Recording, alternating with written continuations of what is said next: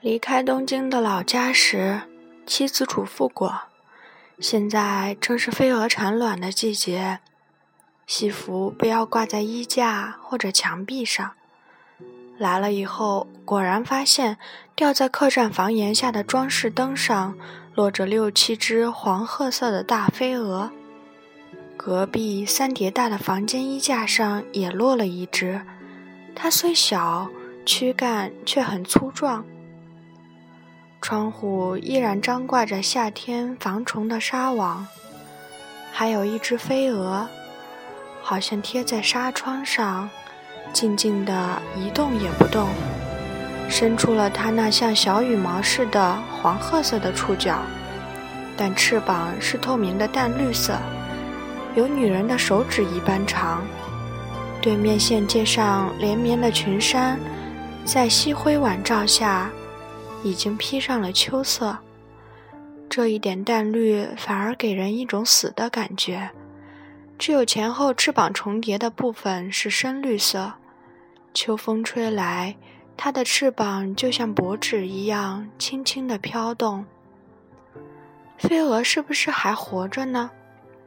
岛村站起身来，走了过去，隔着纱窗用手指弹了弹，它一动不动。用拳头使劲敲打，它就像一片树叶似的飘然落下，半途又翩翩飞舞起来。仔细一看，对面杉树那边漂浮着不计其数的蜻蜓，活像蒲公英的绒毛在飞舞。山脚下的河流，仿佛是从杉树顶梢流出来的。丘陵上盛开着像是白胡栀子的花朵，闪烁着一片银光。岛村贪婪着眺望着，从室内温泉出来。只见一个叫卖的俄国女人坐在大门口，她为什么竟会到这样的穷乡僻壤来呢？岛村走过去一看，竟是些常见的日本化妆品和发饰一类的东西。她好像已有四十出头，脸上也起了皱纹，而且十分肮脏，但脖颈露出部分却是白白胖胖的。你是打哪儿来的？岛村问道：“打哪儿来？你问我是打哪儿来？”俄国女人不知怎样回答，一边收拾货摊儿，一边思忖着。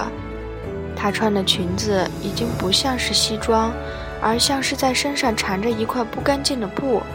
她就像一个地道的日本人，背着一个大包袱回去了，不过脚上还穿着皮靴。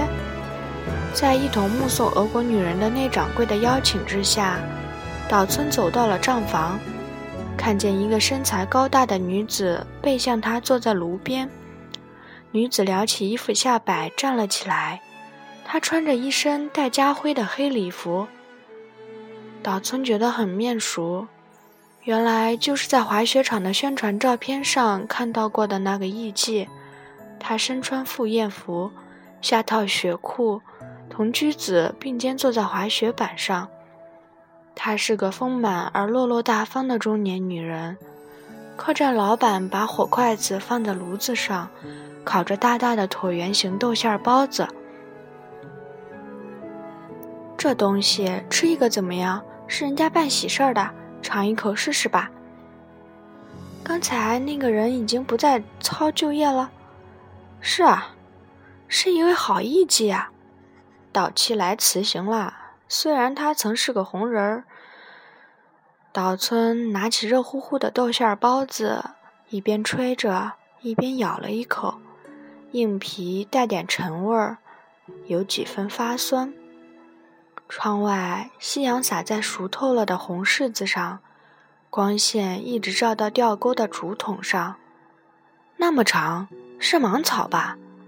岛村惊讶地看了看坡道那边，一个老太婆背着一捆草走过去，草捆足足比她身高高两倍，是长穗子。是啊，那是八毛。八毛，是八毛吗？在铁道省举办温泉展览会的时候，盖了个休息室还是茶室，屋顶就是用这儿的八毛草砌的。据说东京人来把整座茶室都买了下来。是八毛吗？岛村又自言自语的嘟哝：“山上都绽开着八毛花，我还以为是胡栀子花呢。”岛村下了火车，最先映入眼帘的便是这山上的白花。从陡峭的山腰到山顶一带，遍地盛开着这种花，白花花的一片银色，好像倾泻在山上的秋阳一般。啊，岛村不由得动了感情。他以前把漫山的白花当作白胡栀子了，但是近处看八毛，苍劲挺拔，与仰望远山的感伤迥然不同。一大捆一大捆的草，把女人们的身子全给遮住了。走过去时，草捆划着坡道的石崖，沙沙作响，那穗子十分茁壮。回到房间，看见那只身躯粗大的飞蛾，在隔壁那间点着十支光灯泡的昏暗房子里，把卵产在黑色衣架上，然后飞走了。眼前的飞蛾吧嗒吧嗒地扑在装饰灯上，秋虫白天不停地周啾啼叫。驹子稍后来了，他站在走廊上，直勾勾地望着岛村说：“你来干什么？来这种地方来干什么？看你来了，这不是真心话吧？东京人爱撒谎，讨厌。”说罢，他一边坐下来。一边又放柔声音说：“我不再给你送行了，真说不上是什么滋味儿。行啊，这次我一声不响就走。瞧你说的，我只是说不去火车站吗？他怎么样了？还用说吗？已经死了。是在你出来送我的时候吗？不过这是两码事。”我没想到送行就会那么难受啊！嗯，你二月十四日干什么呢？骗人，让我等了好久，以后你说什么我都不相信了。二月十四日是赶鸟节，这是雪国的孩子们每年照例举行的节日。十天以前。村里的孩子们就穿上草鞋，把积雪踩实，然后切成约摸两尺见方的雪板，并把它们垒成一间殿堂，大小丈八见方，足有一丈多高。十四日晚上，把家家户户的稻草绳收集起来，堆在殿堂前，熊熊地焚烧起来。这个村子是在二月一日过新年，所以还留下了稻草绳。然后，孩子们爬上雪殿堂的屋顶，你推我挤，乱作一团地唱起赶鸟歌。接着，拥进雪殿堂里，点上明灯，在那儿过夜，直到十五日黎明时分，又一次爬上雪殿堂的屋顶，唱起赶鸟歌。那时正是积雪最后的时分，岛村同驹子相约来看赶鸟节。我二月回了老家，歇了几天，想你一定会来，所以十四日才赶回来的。早知你没来，我多护理几天再来就好了。谁生病了？师傅到港市以后得了肺炎，正好我在老家，接到电报就去护理了。好了吗？没好。那太不好了。岛村像抱歉自己失约，又像哀悼师傅的死。嗯，菊子马上温存地摇摇头，用手帕扶了扶桌子。虫子真厉害呀！从矮桌到榻榻米落满了小雨湿，几只小飞蛾围着电灯飞来飞去，纱窗外面也星星点点地落上了数不清的各种各样的飞蛾。在明澈的月光底下浮现出来，胃痛啊，胃痛！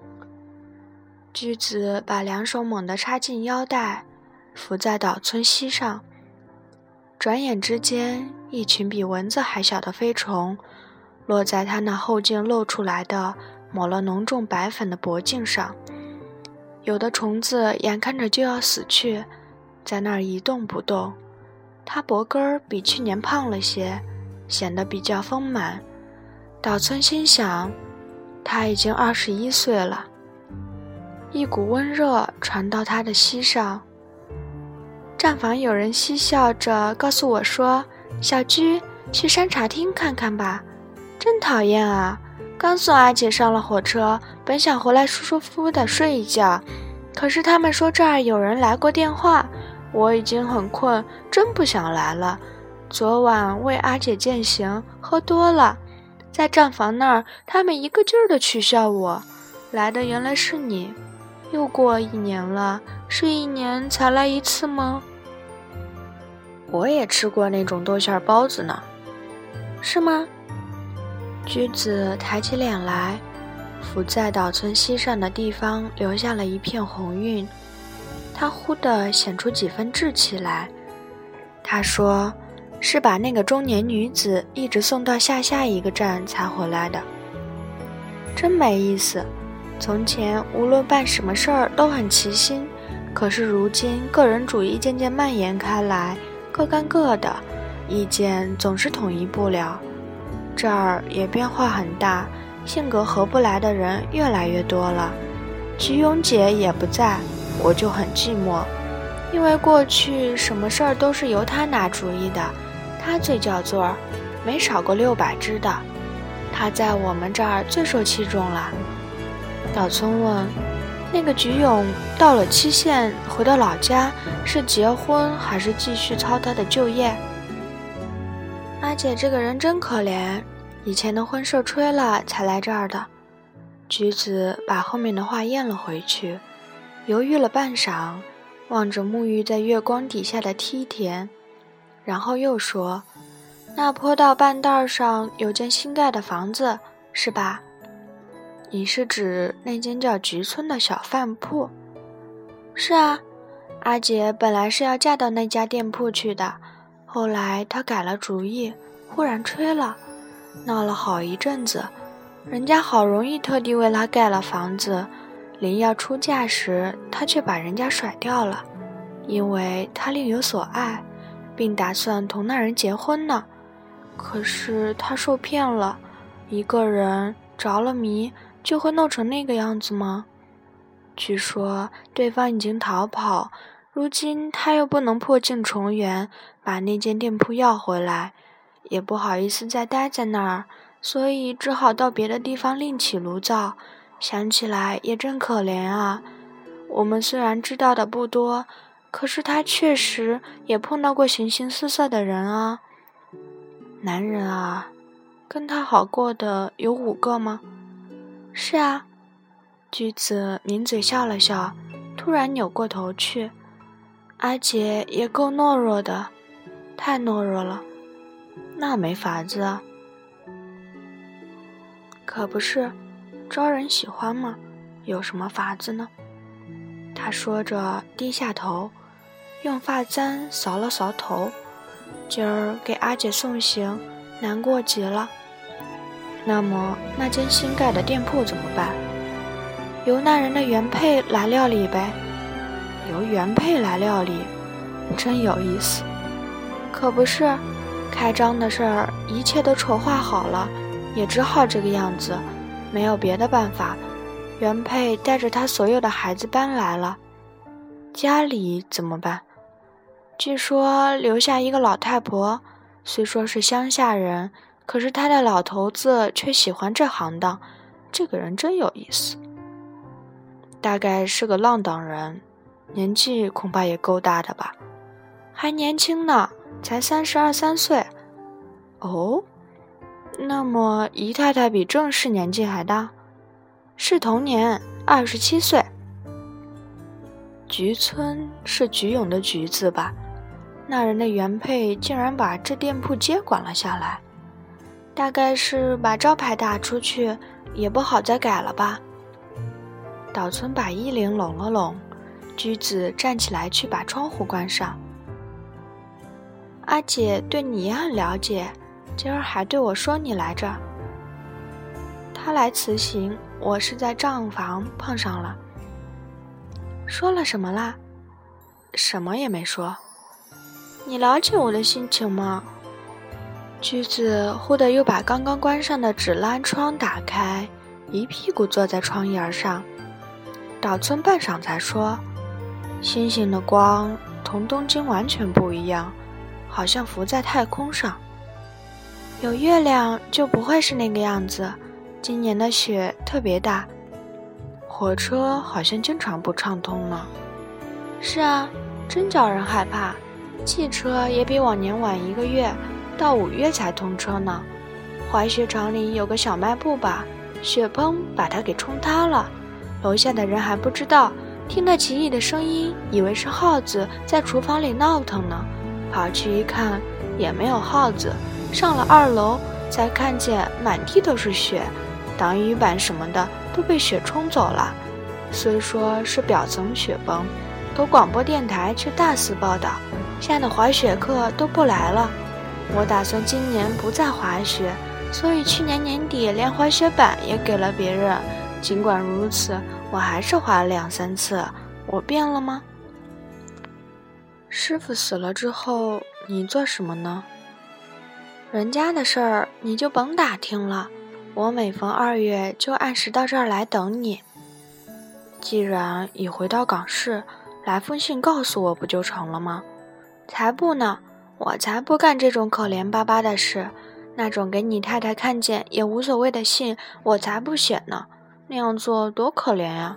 我用不着顾及谁而撒谎呀。居子抢着反驳，语气非常激烈。岛村低下了头。你别坐在那些虫堆里，关上电灯就好了。盈盈皓月的光深深地射进来，明亮的连橘子耳朵的凹凸线条都清晰地浮现出来，榻榻米显得冷冰冰的，现出一片青色。本次播送到此结束，谢谢大家收听。